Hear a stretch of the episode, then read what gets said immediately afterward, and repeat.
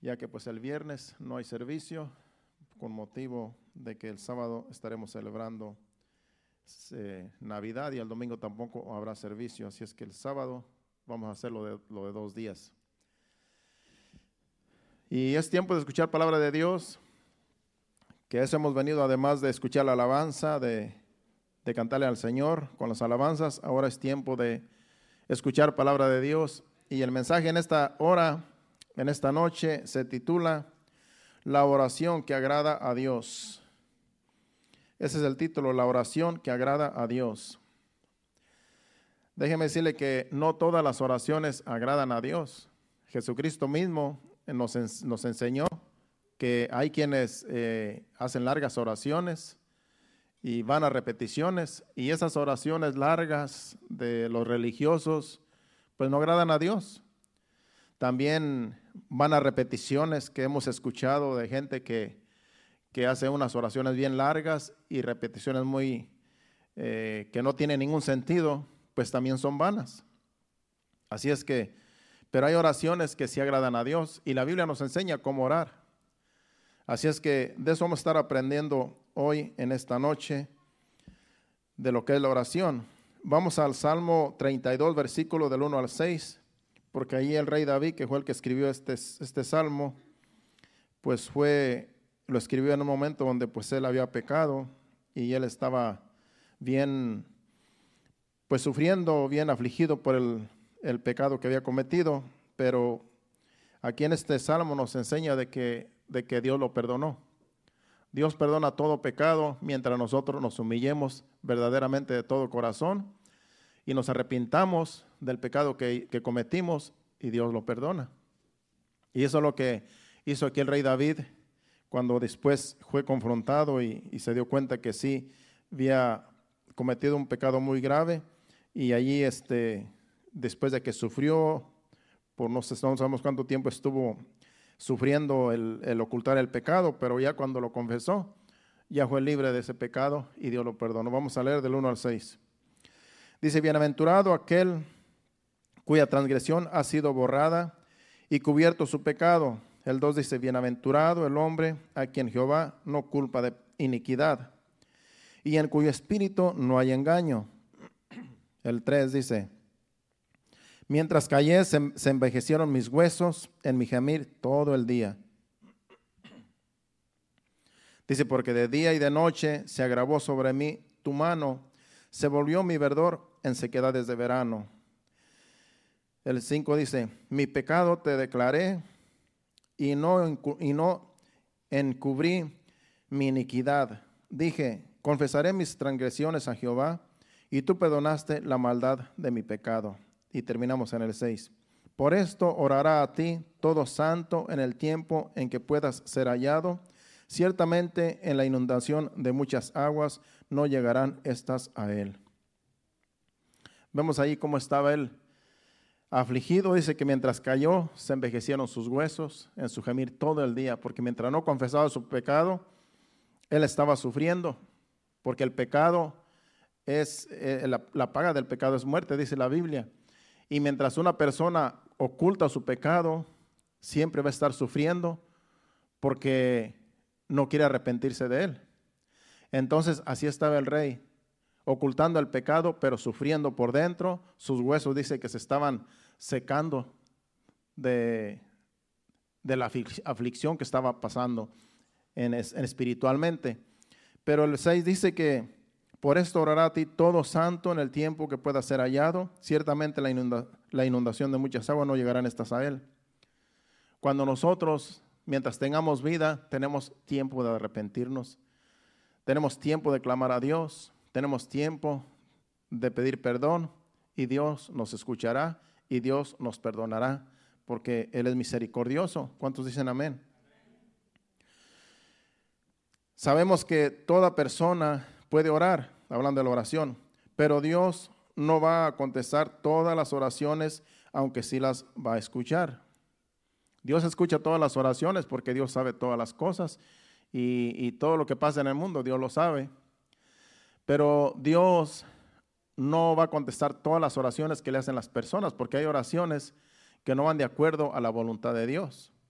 Entonces, hay oraciones que agradan a Dios, pero oraciones que no agradan a Dios. Y para eso, pues, hay mucho que hablar, pero vamos a concentrarnos en las oraciones que sí agradan a Dios. Pero vamos a ver unos pasajes de la Biblia donde vamos a distinguir una oración que no agrada a Dios y una oración que sí agrada a Dios. Vamos a ver tan siquiera dos ejemplos. Por ejemplo, eh, si vamos a Lucas capítulo 18, versículo de, del 9 al 14, ahí vamos a ver el ejemplo de, de dos personas que fueron a orar al templo, porque Jesucristo está trayendo una parábola y, pone de ejemplo a estas dos personas, a estos dos hombres. Y empieza diciendo, dice, a unos que, confiaban en sí mismos como justos y menospreciaban a los otros, dijo también esta parábola. Dice, dos hombres subieron al templo a orar, uno era fariseo y el otro publicano. Vemos dos personas. El publicano era una persona, era un hombre común, un publicano era aquel que, que recaudaba fondos, de, que trabajaba para el gobierno y recaudaba fondos para el, para el gobierno, o sea que era un cobrador de impuestos. Pero el fariseo era un religioso, era, era un hombre que supuestamente estaba eh, bien con Dios a su manera, pero como Dios lo pone, en realidad no estaba bien, porque era un religioso solamente, pero no tenía ninguna relación con Dios. Vamos a ver. Dice, el fariseo puesto en pie oraba consigo mismo de esta manera. Al decir que oraba consigo mismo de esta manera, quiere decir que él oraba con él mismo. En otras palabras, no oraba a Dios, porque él oraba, pero para él sentirse bien. Por eso dice, oraba consigo mismo. En otras palabras, la oración que él estaba haciendo no le agradaba a Dios, entonces oraba con él mismo. En otras palabras, a su opinión, él estaba bien pero nunca llegó esa oración a la presencia de Dios. Y vamos a ver por qué. Dice, te doy gracias porque no soy como los otros hombres. Aquí vemos el carácter y la altivez de este hombre religioso, que él se siente más que todos los demás. Al decir que no soy como los demás hombres, él se está poniendo en una condición, en una, en una condición espiritual mejor que cualquier persona. Vemos allí una persona, un hombre, así son las personas religiosas. Creen que ellos son los mejores y que no hay nadie más santo que ellos y creen que todo mundo puede fallar, pero ellos no. Entonces, esos son los, los hombres y las mujeres que son religiosas, cuando creen que son mejores que los demás. Dice, te doy gracias porque no soy como los otros hombres. Y dice ahí, ladrones, injustos, adúlteros, ni aún como este publicano, que era el otro que estaba al lado que estaba ahí pues a la misma hora con él. O sea que él allí va viendo, eh, va este, con sus palabras diciendo cómo son las personas. Dice, pero yo no soy como ellos. Yo no soy ni ladrón, no soy ni adúltero, no soy ni siquiera como este que está aquí conmigo. En otras palabras, comparándose con todos los demás, pues él era bueno. Y dice también, ayuno dos veces a la semana, doy diezmo de todo lo que gano. En otras palabras, él, se está haciendo como un hombre muy, muy religioso, muy devoto, muy ah, espiritual y muy generoso, porque dice que de todo lo que gana, da sus diezmos. Bueno, tan siquiera pues daba los diezmos como, como decía las escrituras y como dicen las escrituras. Tan siquiera allí estaba bien. Pero una cosa es que diera sus diezmos y otra vez otra cosa es que lo estuviera publicando, que lo estuviera sacando como diciéndole a Dios, yo soy justo por todo lo que hago. Soy más justo que todos los demás por todo lo que yo hago. Entonces nosotros no debemos justificarnos en las oraciones como que somos mejores que los demás. Porque entonces esas oraciones vienen a ser como las de este fariseo. Y vamos a ver cómo dice Jesucristo, cómo, cómo, cómo dice que el otro oraba. El otro dice, dice, mas el publicano, el otro, el cobrador de impuestos, estando lejos, no quería ni aún alzar los ojos al cielo, sino que se golpeaba el pecho diciendo, Dios, sé propicio a mi pecador. Vemos allí la diferencia. El otro hablaba mucho de él, de todo lo que hacía, y él se justificaba con lo que él hacía. Ahora este está diciendo, yo ni siquiera merezco que que me perdones, pero como dice allí, el publicano estando lejos ni quería aún alzar los ojos, en otras palabras, estaba avergonzado, cabizbajo, ni siquiera alzaba los ojos al cielo, sino que se golpeaba el pecho, era una forma, al golpearse al pecho era una forma de, arrepentimiento, y decía, Dios, sé propicio a mi pecador. Usted ve la diferencia, que este hombre no se justifica. Este hombre dice, yo soy pecador y necesito, necesito que me perdones mis pecados. Y ni siquiera puedo ver al cielo porque eh, eh, eh, estoy en una condición tan baja que ni siquiera puedo mirar al cielo donde está Dios.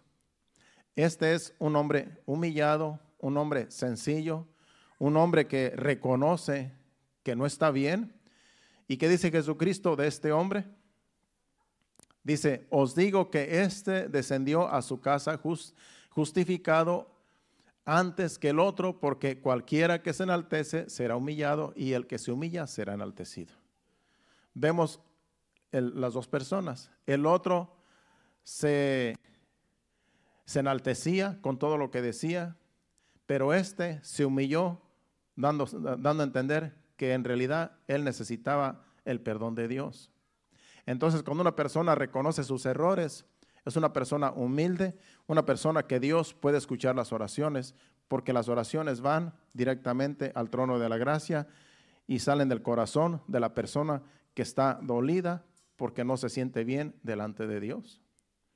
Esa es una oración que Dios le agrada cuando tú no te sientes mejor que los demás, cuando tú sabes que tú también puedes fallar y que a lo mejor estás mal y que tú te humillas y que tú dices, Señor, ni merezco siquiera el perdón tuyo, pero tu palabra dice que, que, vengamos a ti. Con un corazón quebrantado estoy delante de ti y te pido perdón por todo lo que he hecho. Ayúdame y, y levántame de donde estoy. Y el Señor esas oraciones las escucha y el Señor perdona, porque para eso es el Señor misericordioso. Para nosotros que necesitamos el perdón todo el tiempo. Así es que nunca nos debemos justificar cuando oramos a Dios, sino debemos de, orar nuestras oraciones. Tienen que ser humildes, sencillas, de que también somos delante de Dios en realidad inmundos, si se puede decir así. Y el Señor perdona cuando venimos con una condición así, de humildad, de mansedumbre. Así es que vemos allí un ejemplo de una oración que agrada a Dios y la otra que no agrada a Dios.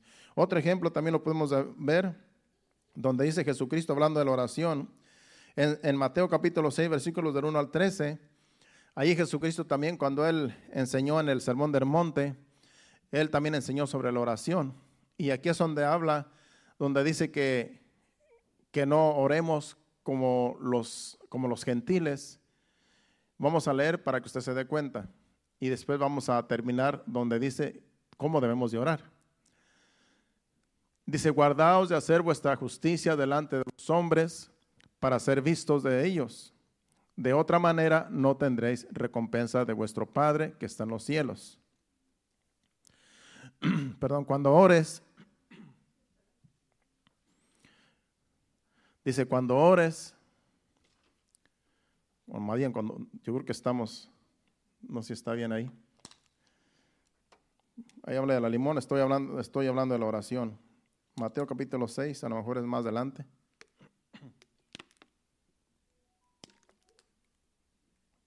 Sí, del, del 9 yo creo.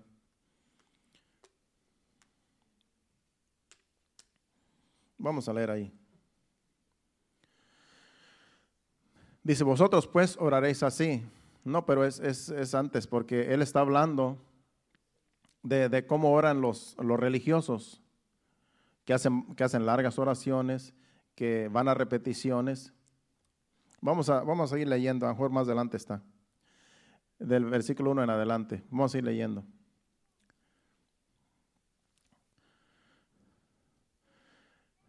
Porque después habla de la oración, me imagino. El 5 en adelante. Bueno, pásate al 5 pues. Sí, porque como está hablando de la limosna aquí, pero lo queremos hablar de la oración. Versículo 5 dice, y cuando ores, no seas como los hipócritas, porque ellos aman el orar en pie, en las sinagogas y en las esquinas de las calles, para ser oídos, para ser vistos de los hombres. De cierto os digo que ya tienen su recompensa. Ahí está hablando de personas eh, hipócritas, como vemos allí. Dice, cuando ores, no seas como los hipócritas. Un hipócrita es una persona que aparenta ser algo que no lo es. Dice, porque ellos aman el orar en pie en las sinagogas y en las esquinas de las calles para ser vistos de los hombres. De cierto os digo que ya tienen su recompensa. Vemos allí un hombre hipócritamente orando. Él lo que quiere es que lo vean como que él es, un hombre bien espiritual y quiere y oraban, ellos acostumbraban en ese tiempo a orar en las calles, a orar en las esquinas y para que la gente los viera y para que dijeran que son hombres bien espirituales. Pero la recompensa es que eran vistos solamente para ser vistos de los hombres. De cierto os digo que ya tienen su recompensa. En otras palabras, esa oración no le agrada a Dios, porque ellos oraban para que la gente los viera y para que la gente los, los tomara como que eran hombres espirituales, pero en realidad eran hipócritas. Ahora sigue diciendo el 6, habla de, los, de la oración que se agrada a Dios. Mas tú cuando ores, entra en tu aposento y cerrada la puerta, ora a tu Padre que está en secreto y tu Padre que ve en lo secreto te recompensará el público. Vemos ahí la oración que se agrada a Dios. Es mejor estar tú en tu aposento a solas con Dios, allá metido donde nadie te ve. Entonces la oración que tú haces va directamente al Padre, porque allí no nadie te está viendo, nadie sabe que tú eres espiritual. Pero dice que tu Padre que, va, que ve en lo secreto te va a recompensar en público. Porque entonces delante de los hombres ya las personas van a ver que tú eres un hombre espiritual, sin que tú les digas, sin que, sin que te vean que estás orando. Así es que esa es la oración que agrada a Dios. Cuando tú en tu intimidad oras a Dios allá en, lo escondido, eh, directamente con Dios, esa oración va directamente a Dios y Dios le escucha, entonces Dios te va a recompensar. Esa es la oración que agrada a Dios, no la otra donde el hombre fariseo quería ser visto o, los, o, la gente que no, que no tiene una relación con Dios quiere ser vista solamente para, para que la gente los vea como personas espirituales, pero de espirituales no tiene nada. Es hipocresía. Vemos ahí esos dos ejemplos. Vamos a seguir leyendo hasta el 13, porque ahí habla de, la oración del Padre Nuestro. Dice, y orando no seis vanas repeticiones porque aquí, como dice, son vanas repeticiones que usan. Dice, y cuando ores, no uséis vanas repeticiones como los gentiles que piensan que por sus palabrerías serán oídos. Los gentiles son, está hablando de personas que, son, que no son hijos de Dios. Que no son hijos de Dios, pero ellos hacen oraciones pensando que Dios los va a escuchar. Y las oraciones que ellos hacen son vanas repeticiones, porque no tiene nada que ver con la palabra de Dios o, con como Dios dice que debemos de orar, sino que ellos hacen vanas repeticiones y esas oraciones que ellos hacen, ellos las inventan. Pero nada que ver con la Biblia, nada que ver con Dios, son oraciones vanas porque no exaltan a Dios y no tienen ningún fundamento en las escrituras. Así es que son vanas repeticiones. Sigue diciendo el 8, no os hagáis pues semejantes a ellos, porque vuestro Padre sabe de qué cosas tenéis necesidad antes que vosotros la pidáis. O sea que no tienes que hacerte a lo, como ellos oran, porque en realidad te haces igual que ellos, aunque tú seas un hijo de Dios. Entonces tú tienes que ignorar sus oraciones de esas personas que tú sabes que no tienen relación con Dios. Y dice el 8, dice el 9, vosotros pues oraréis así, Padre nuestro que estás en los cielos, santificado sea tu nombre. Venga tu reino, hágase tu voluntad como en el cielo, así también en la tierra. El pan nuestro de cada día, dánoslo hoy. Y perdónanos nuestras deudas como también nosotros perdonamos a nuestros deudores. Y no nos metas en tentación, mas líbranos de mal, porque tuyo es el reino y el poder y la gloria por todos los siglos. Amén. Esa es la oración del Padre Nuestro que podemos orar y esa oración sí, sí le agrada a Dios. ¿Por qué? Porque está en las Escrituras. Si tú no sabes orar, si tú no sabes cómo orar a Dios, si tú estás empezando y no sabes cómo orar a Dios, con que ores el Padre Nuestro, pero no lo, no lo ores así como, como que ya te lo sabes de memoria y como que como estás leyendo un libro, porque entonces no, no le estás dando el sentido que debe de llevar. Tú tienes que orar el Padre Nuestro, pero detenidamente, pensando lo que tú estás leyendo, pensando lo que tú estás orando. Porque también el Padre Nuestro lo, lo oran muchas personas que hacen malas repeticiones y lo oran tan rápido que ni se les entiende. Entonces, pues viene a ser vanas repeticiones, aunque es la palabra de Dios, porque ni siquiera le ponen atención a las palabras de lo que es el Padre Nuestro. Así es que si tú lees el Padre Nuestro, si no, si no sabes orar y lees el Padre Nuestro y oras con el Padre Nuestro, pero detenidamente, dándole sentido a cada palabra, entonces esa oración llega al trono de la gracia, esa oración agrada a Dios porque es palabra de Dios. Ahí no te vas a equivocar, porque lo que tú estás orando es la palabra que ya está escrita, que es la palabra de Dios. Así es que ahí no te vas a equivocar. Si no sabes orar, pues lee el Padre Nuestro. Nomás no te aconsejo que lees una, leas un, ores una Ave María porque eso no está en la Biblia. Eso no está en la Biblia, pero el Padre Nuestro sí está en la Biblia. Así es que ese sí, con confianza puedes orar el Padre Nuestro todos los días si quieres y, y esa oración sí te va, sí, sí, sí la va a escuchar Dios y yo sé que Dios se va a agradar de tu oración. Así es que son dos ejemplos que quise traer para que usted vea que hay oraciones que agradan a Dios y oraciones que no agradan a, que no a Dios. Y ya nos dimos cuenta. Depende de la actitud, depende de cómo se ore. Así, así Dios o la rechaza o la recibe. Así es que en humildad, humillados, orando como dice la Biblia, así podemos, esa oración sí puede llegar a la presencia de Dios, porque Dios lo que ve es la humildad de las personas. Vamos a Santiago capítulo 5, versículo del 13 al 18, donde allí, allí habla de la oración. Ahí habla el apóstol Santiago de la oración en diferentes maneras y en diferentes ocasiones y para diferentes situaciones. Y vamos a ver cómo, cómo, cómo se debe orar. Y no hay que ser perfectos para orar, porque después al último menciona a Elías, que Elías era un hombre como cualquiera de nosotros, con problemas también y dice que él tenía fe y oraba y Dios le contestaba. Dice, ¿está alguno entre vosotros afligido? Haga oración. ¿Está alguno alegre? Cante alabanzas. Ahí, ahí hablando de la oración, dice que si está alguno afligido, pues lo que debe hacer es oración. Yo creo que todos nosotros cuando estamos afligidos, lo que más nos viene es irnos a orar. Porque eso nos ha sucedido a todos. Yo eh, en primer lugar. Cuando estamos afligidos no tenemos ganas de cantar, pero sí nos dan ganas de ir a orar. Y eso es lo que dice aquí el apóstol Santiago. Si estás afligido, pues vete a orar. Y, o, también dile a personas, saben que ayúdenme a orar porque estoy afligido, tengo un problema, tengo una situación difícil. Y puedes invitar a otras personas a que también oren junto contigo. Pero tú eres el principal que debes orar, porque hay personas que dicen, tengo un problema y quiero que oren por, por mi problema, pero ellos no oran tengo una situación difícil, pero quieren que los demás oren, pero ellos no oran. Entonces, la persona que está pasando la aflicción es la primera que debe estar orando.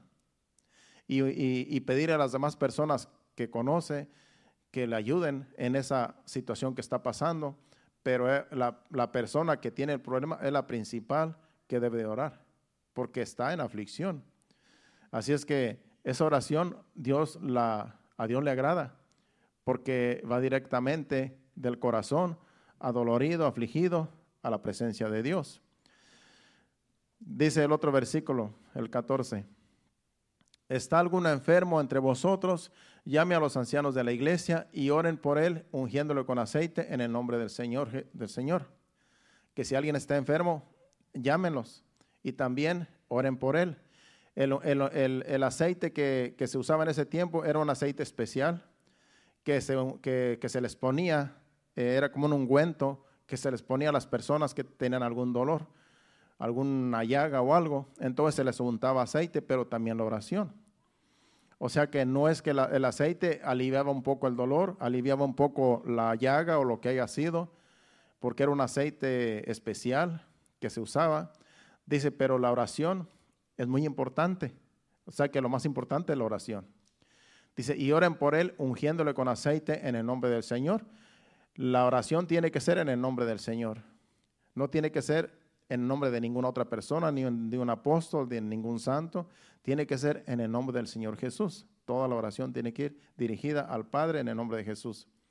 El, otro versículo dice, y la oración de fe salvará al enfermo, y el Señor lo, lo levantará, y si hubiere cometido pecado, le serán perdonados. Hablando del enfermo. Dice que la oración de fe que hacen los ancianos, que son los líderes, por esa persona enferma, dice que salvará al enfermo. Y aún dice que si, hubiera cometido pecado, también les será perdonado. Solamente por la oración que se está haciendo para esa persona que está enferma. Así es que es muy importante que la oración eh, pues vaya acompañada con, pues con la fe, porque también sin fe es imposible agradar a Dios. Porque si podemos, si oramos, pero si no tenemos fe, puede ser que, que, no, que no haya sanidad. Por eso toda oración que hagamos tiene que ir acompañada de la fe, la fe en Jesucristo. Versículo 16.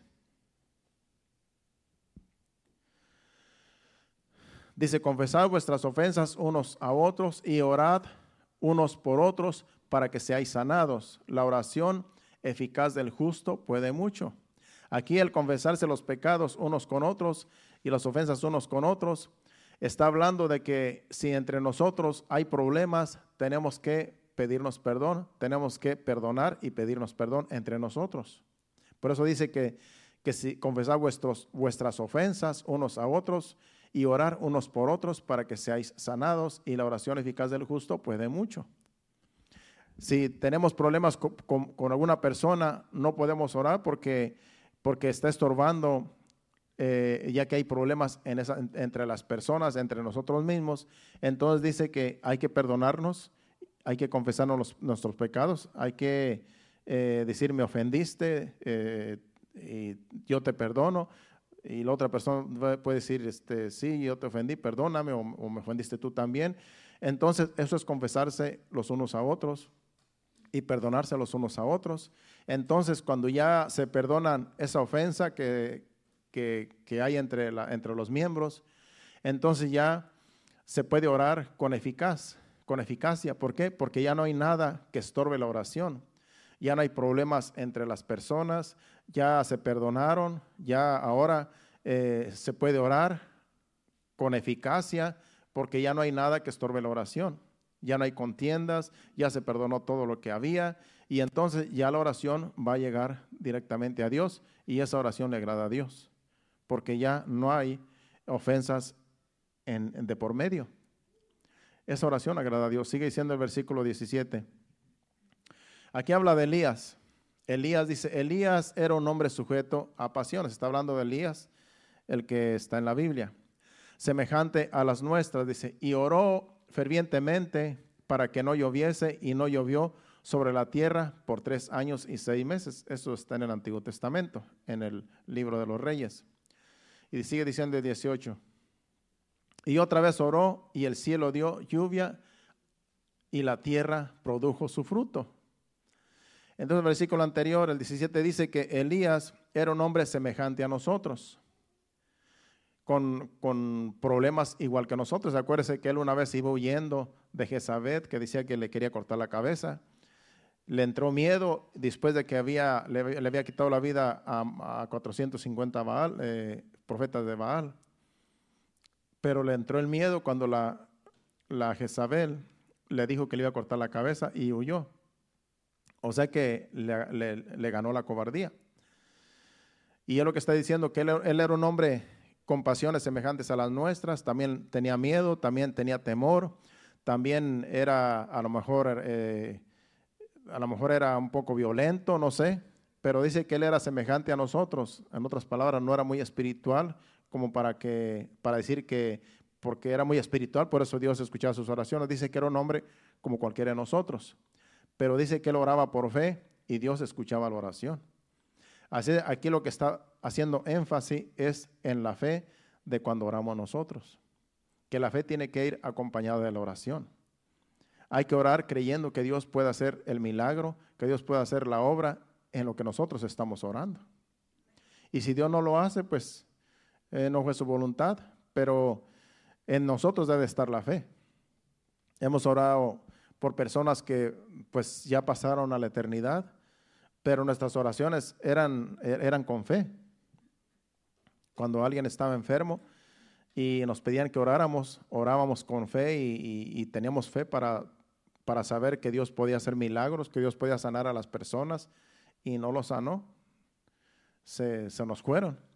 Así es que, bueno, si no es la voluntad de Dios, pues ¿qué podemos hacer nosotros? Dios es el que sana. Pero la fe sí estaba en nosotros porque éramos muchos que estábamos orando por algunas personas, miembros de aquí de la iglesia, y, pues no, Dios, no fue su voluntad de Dios, pues no podemos hacer nada. Pero la fe es muy importante en la oración. Y Elías era un hombre de fe, aunque también tenía sus defectos, como dice el, apóstol Santiago ahí en, en ese versículo.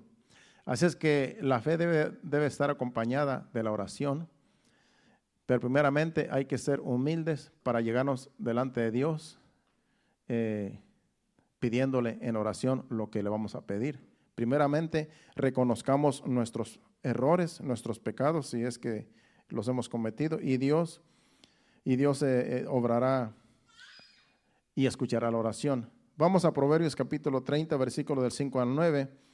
Esta oración yo la escogí porque es una oración que casi a nadie le gusta. Y es una oración que está en la Biblia. Es una oración que está en la Biblia, pero casi a nadie le gusta orar esta oración porque eh, es como si fuera algo contrario a lo que nosotros queremos o pedimos. Vamos a, ver, a leerla para ver si usted entiende el punto de vista que yo quiero dar. Dice, toda la palabra de Dios es limpia, Él es escudo a los que en Él esperan.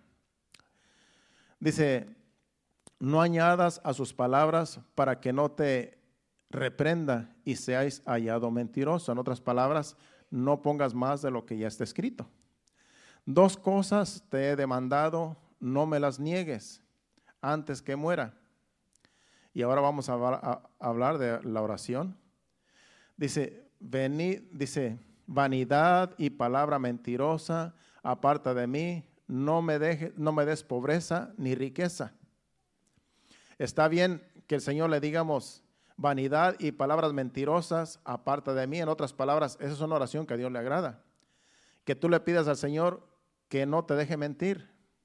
Que tú le pidas al Señor que aparte de ti toda palabra vana y toda palabra mentirosa. Esa es una buena oración que Dios puede, eh, puede hacer que, pues que no digas mentiras y que te ayude a ser un hombre justo una mujer justa.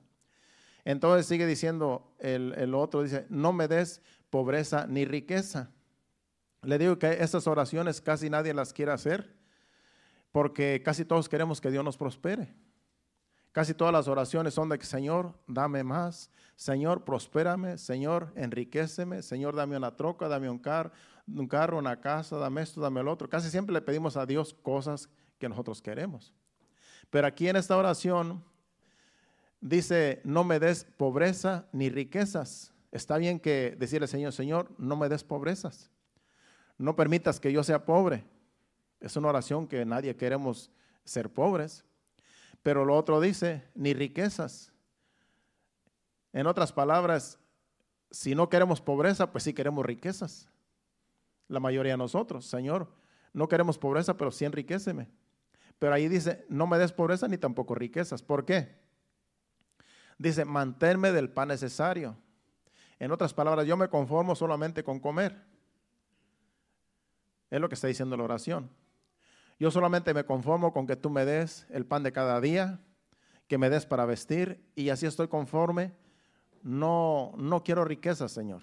¿Por qué, este, ¿Por qué este hombre que está orando no quiere riquezas? Vamos a ver por qué. El otro versículo lo dice.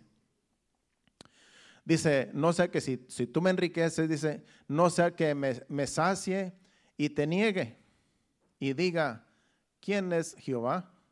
Por eso Él no quiere riquezas. Porque puede ser que de tantas riquezas que Dios le da, después se sacie de todas las riquezas que Dios le da y después diga, ¿y quién es Dios? ¿Y quién es Dios? Yo no lo conozco. Eso es lo que está diciendo. Dice, no sea que te niegue. No sea que me sacie y te niegue y diga, ¿quién es Jehová? ¿Quién es Dios?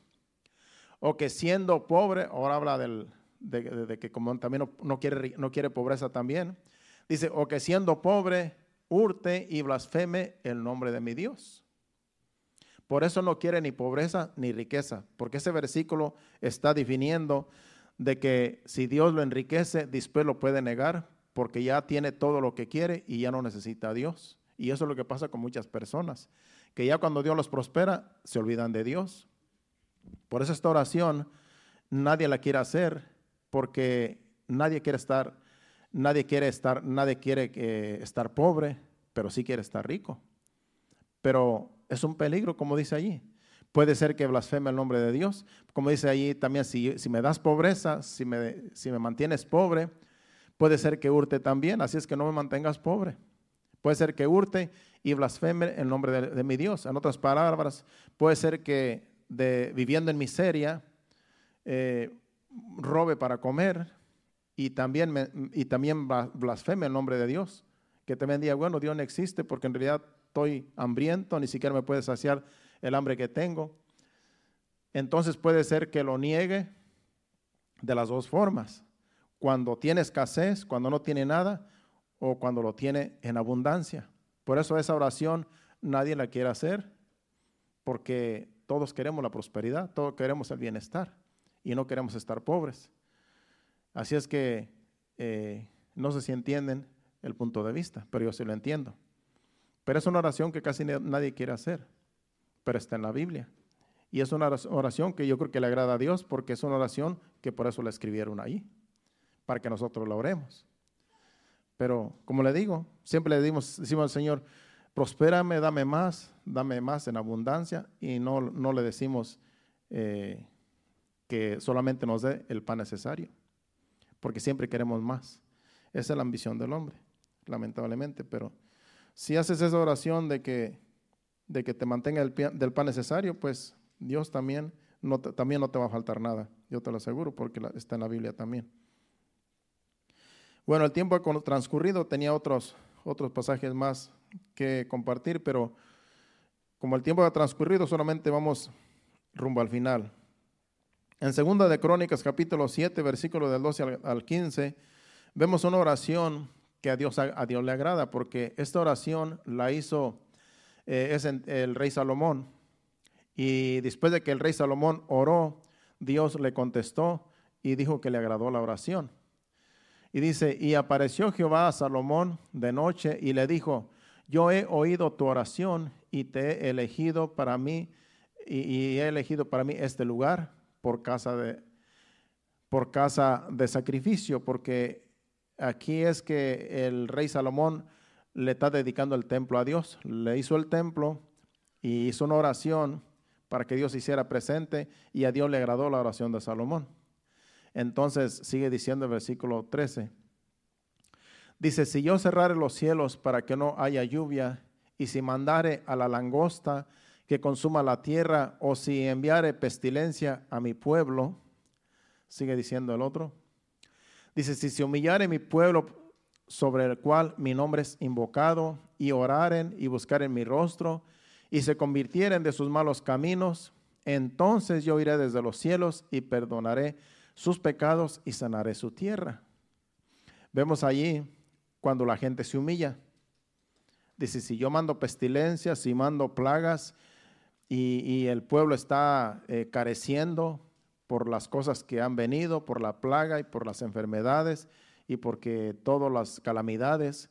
Pero si se humillan, sobre el cual mi nombre se ha invocado, entonces yo iré desde los cielos y perdonaré sus pecados y sanaré su tierra.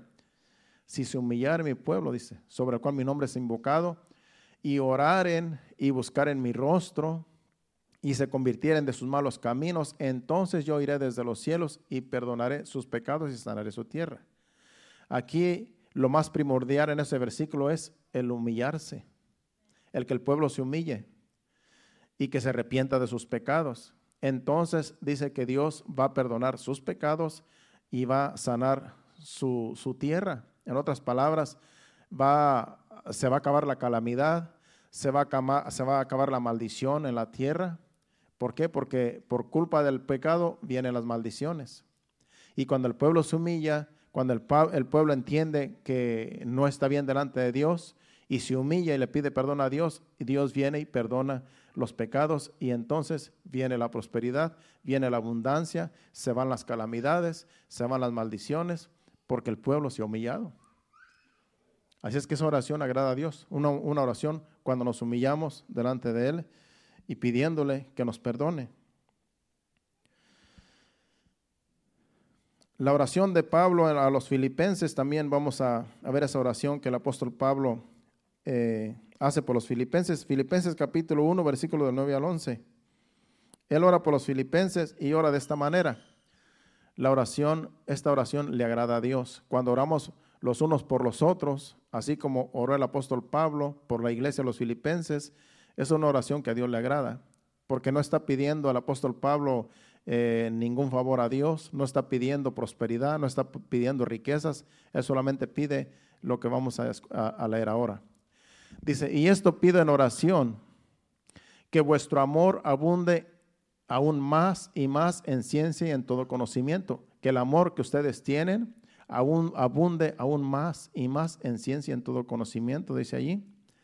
El otro versículo dice, para que aprobéis lo mejor a fin de que seáis sinceros e irreprensibles para el día de Cristo. En otras palabras, para que cuando venga Cristo ustedes estén preparados, porque ustedes eh, tienen eh, sabiduría, tienen amor, tienen eh, en realidad los frutos del Espíritu Santo. Entonces, para que en la venida de Cristo, entonces no sean, sean irreprensibles, en otras palabras, que no tengan que reprendérseles, sino que puedan ser levantados cuando Cristo venga por su iglesia. El versículo 11 dice, llenos de frutos de justicia que son por medio de Jesucristo para la gloria y alabanza de Dios. Esa es la oración que el apóstol Pablo está orando por los filipenses, una oración que podemos orar los unos y los otros. Que Dios nos llene de sabiduría, que Dios nos llene de entendimiento, que Dios nos haga sabios, que Dios nos haga entendidos, de distinguir el pecado de, de las cosas de Dios son oraciones que a Dios le agradan cuando oramos de esa manera. Y esas son las oraciones que casi siempre, digamos, los pastores hacemos por la iglesia o debemos de hacer. Casi nunca pedimos, o yo casi nunca pido que Dios los prospere, porque ya pues, ustedes tienen que pedir para que Dios los prospere. Si usted, quiere ser prosperado, pues pídele a Dios que Dios lo prospere, que Dios lo bendiga financieramente. Pero las oraciones, por ejemplo, mis oraciones hacia ustedes es que siempre vivan en santidad, que eviten el pecado y que Dios los, siga bendiciendo eh, con sabiduría, con entendimiento, que puedan discernir, que puedan discernir lo malo y lo bueno, lo que agrada a Dios y lo que no agrada a Dios. Esas son las oraciones que casi siempre debemos de hacer nosotros por la iglesia, porque son oraciones que a Dios le agradan. Ya si usted quiere ser eh, prosperado financieramente, pues usted le debe pedir a Dios. Porque si yo le digo, Señor, prospéralo, enriquecelo, ¿y qué tal si después deja a Dios? ¿Qué tal si después dice, no, ya lo tengo todo, ya me voy, ya me voy para mi país, ya tengo lo que quería, tengo el sueño americano, así es que dejo la iglesia y dejo a Dios porque ya tengo lo financiero. Las oraciones deben de ser más así como las que hizo el apóstol Pablo por esta iglesia. Que Dios nos llene de conocimiento, que Dios nos llene de sabiduría, y que nos dé discernimiento en todas las cosas, esas oraciones agradan a Dios. Vamos casi a terminar. Si vamos a, a Juan capítulo 17, versículo 24 al 26, ahí vemos la oración que Jesucristo hizo por sus discípulos. Porque Jesucristo también hizo esta oración y claro, pues eh, Jesucristo es Dios y él oraba al Padre y esta oración, claro que agrada a Dios porque es la de su Hijo. Y él el, Señor Jesús sí sabía orar.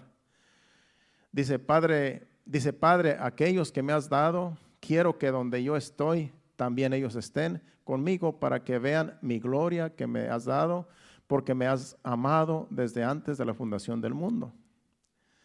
El otro versículo, vamos a leer hasta el 26. Padre justo, el mundo no te ha conocido, pero yo te he conocido y estos han conocido que tú me enviaste. Y les he dado a conocer tu nombre y lo daré a conocer aún, aún para que el amor con que me has amado esté en ellos y yo en ellos.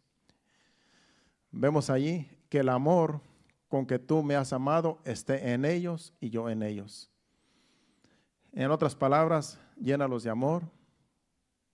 Así como tú y yo somos uno, nos amamos yo como te amo como mi padre y tú me amas como, como yo soy tu hijo.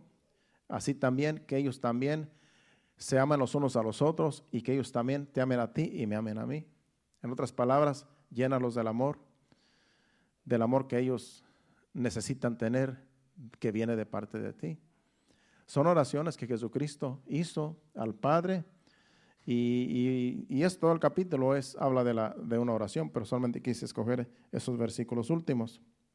En primera de Pedro capítulo 5, versículo 6 y 7 también dice aquí el apóstol Pedro un consejo para nosotros. Dice, humillaos pues bajo la poderosa mano de Dios para que los exalte cuando fuere tiempo, echando toda vuestra ansiedad sobre Él, porque Él tiene cuidado de vosotros. Cuando nosotros nos humillamos delante de Dios y echamos nuestra ansiedad, es cuando, cuando nos vamos a orar en intimidad con Dios. Porque es una forma de echar, de, echar toda nuestra ansiedad sobre Dios, sobre el Señor. Cuando nosotros vamos a orar en oración, nos humillamos, dice que nos humillemos bajo la poderosa mano de Dios y nuestra ansiedad la echemos sobre Él. Eso es lo que hago yo cuando yo estoy desesperado, cuando estoy ansioso, cuando no hay qué hacer, pues me voy en oración. Digo, Señor, no hay qué hacer, pero toda mi ansiedad, toda mi ansiedad, toda la desesperación que tengo, toda la inquietud que tengo, vengo delante de ti y yo no quiero tener esto porque yo en realidad necesito ser libre de esto que yo siento.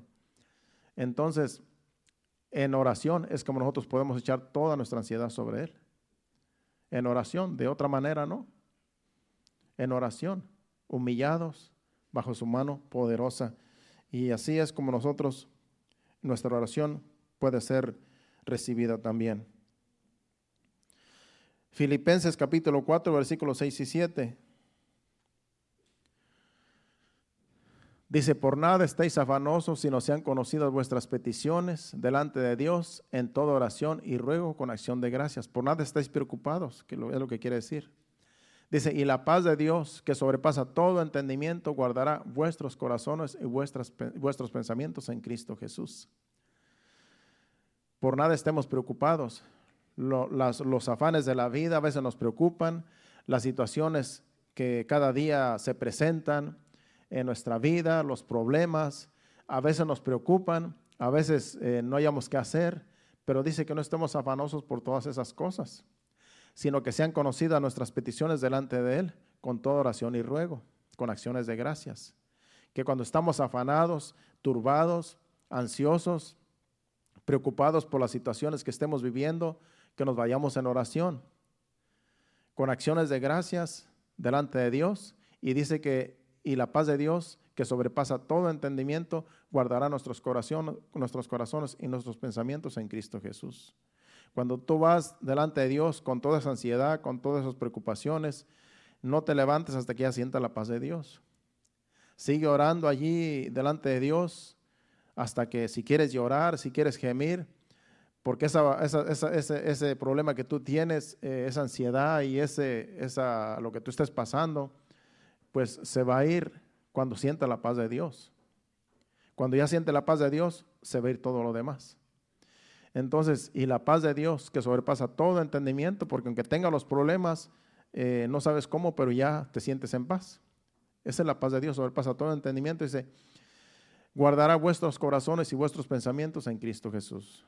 Tú te vas a levantar de esa oración, Señor, ya dejé mis cargas a ti, ya yo, yo no sé qué tú vas a hacer con este problema, confío en ti, algo va a pasar, me olvido de la situación, ya puse todos mis asuntos delante de ti y ahora confío en que tú vas a hacer y Dios te va a dar paz y luego vas a ver resultados por causa de la oración que hiciste. Amén. Por último, vamos a 1 Timoteo capítulo 2, versículo del 1 al 5 porque aquí se trata de la oración que también agrada a Dios y es orar aún por los, gobernantes, aún por los presidentes, por los que, los que, por las leyes terrenales, que es una oración que también agrada a Dios. Vamos a leer y ahí vamos a terminar. Del 1 al 5. Dice, exhorto ante todo a que se hagan, eh, a que se hagan rogativas, oraciones, peticiones y acciones de gracias por todos los hombres, por toda la gente. Sí, ahí, que, ahí los va a nombrar, dice, por los reyes, por todos los que están en eminencia, para que vivamos quieta y reposadamente en toda piedad y honestidad. En otras palabras, con todas las personas importantes que manejan una nación, una ciudad o un lugar donde una, una comunidad. Dice, porque esto es bueno y agradable delante de Dios, nuestro Salvador. Es bueno orar, es bueno orar por esas personas, porque son personas que a lo mejor nadie ora por ellos, pero como tú eres la iglesia de Cristo, tú eres un hijo de Dios, la oración que tú estás haciendo por esas personas que, que a lo mejor nadie ora por ellos, pero cuando tú oras por ellos, le agrada a Dios. Dice, el cual hablando de Dios, el cual quiere que todos los hombres sean salvos y vengan al conocimiento de la verdad. Quién sabe si a lo mejor tú estás orando por un presidente y por tu oración esa persona viene al conocimiento de la verdad y es salvo. Dice, porque hay un solo Dios y un solo mediador entre Dios y los hombres, Jesucristo, hombre. Solamente hay un Dios. Dios Padre, Dios Hijo Dios Espíritu Santo. Y un Señor que es Jesucristo, que es nuestro mediador entre Dios y los hombres.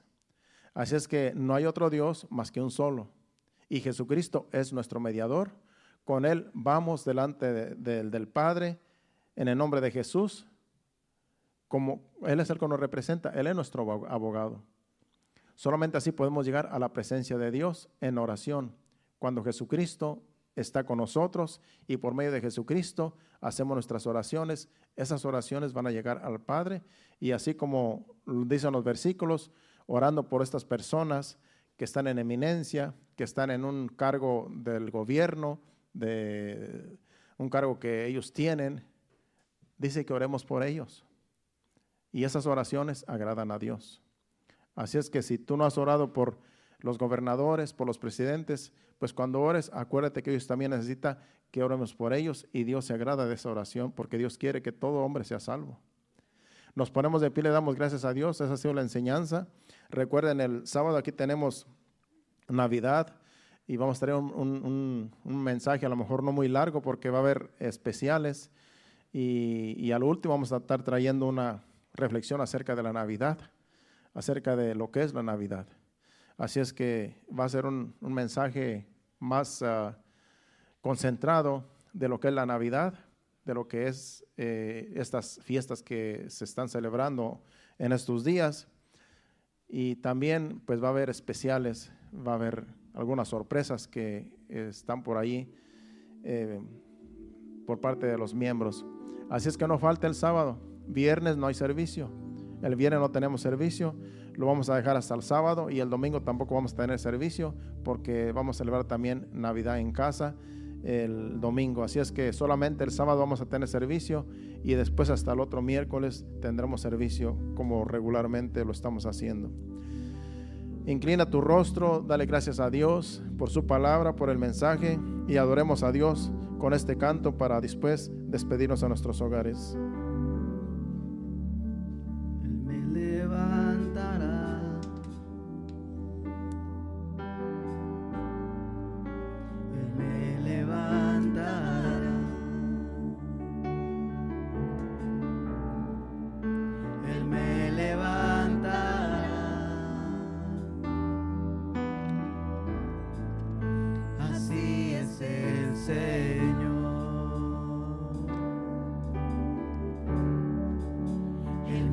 never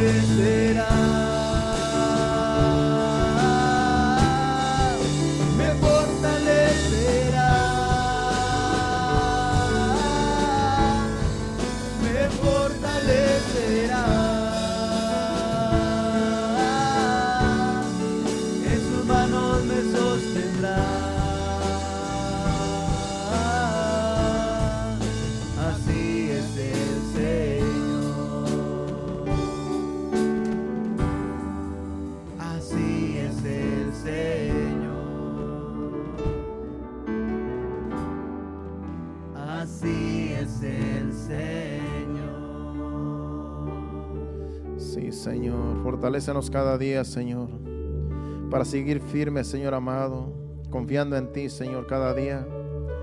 Que cada día que nos presentamos delante de ti, Señor amado, sintamos tu presencia, Señor, sintamos tu respaldo, Señor, como dice tu palabra, que tú estarás con nosotros todos los días hasta el fin del mundo, Señor. Que hay una convicción de fe, Señor amado, al orar, Señor amado, de que tú, Señor, escucha nuestras oraciones, Señor, según como tú nos has enseñado, Señor que siempre nos humillemos delante de ti, Señor amado, para orar, para pedirte, Señor amado, para que nos ayudes en nuestros clamores, Señor. En todo lo que nosotros necesitemos, Señor amado, que nuestras oraciones, Señor amado, no tengan estorbo, Señor. Ayúdanos con tu Espíritu Santo, Señor amado, que si tenemos que perdonar, podamos perdonar, Señor amado. Que si tenemos, Señor amado, que, Señor amado, hablar con alguien, Padre Santo, para que nuestras oraciones, Señor amado, lleguen hasta el trono de tu gracia, Señor amado, que nos pongamos en paz los unos y los otros, Señor, como dice tu palabra, Señor. Y que así, Padre Celestial, humillados delante de ti, Señor, podamos orar libremente, Señor amado, levantando manos santas hacia ti, Señor y que nuestras oraciones, Señor amado, lleguen hasta el trono de tu gracia, Señor, según como tú nos has enseñado en esta noche, Padre. Gracias te damos, Señor. Gracias por tu palabra, gracias por tu Espíritu Santo, Señor, y gracias por todo lo que tú estás haciendo en medio de nosotros. En tus manos nos ponemos, Señor Amadora, que vamos a salir de este lugar, Padre. Te pedimos que nos lleves con bien, guárdanos en el camino, quita todo estorbo, todo accidente que el enemigo quiera provocar, Señor que tus ángeles, Padre Santo, acampen a nuestro alrededor, guardándonos y protegiéndonos hasta que llegamos a nuestra casa, a nuestros hogares y que así, Señor amado, podamos descansar en esta noche para el día de mañana levantarnos fortalecidos con el poder de tu gracia para un nuevo día el día de mañana. En tus manos nos ponemos, Señor. Gracias. Amén y amén. Dios les bendiga. Estamos despedidos. Aquí estaremos el domingo, perdón, el sábado a las 7:30. Hacia adelante, Dios les bendiga y hasta el sábado.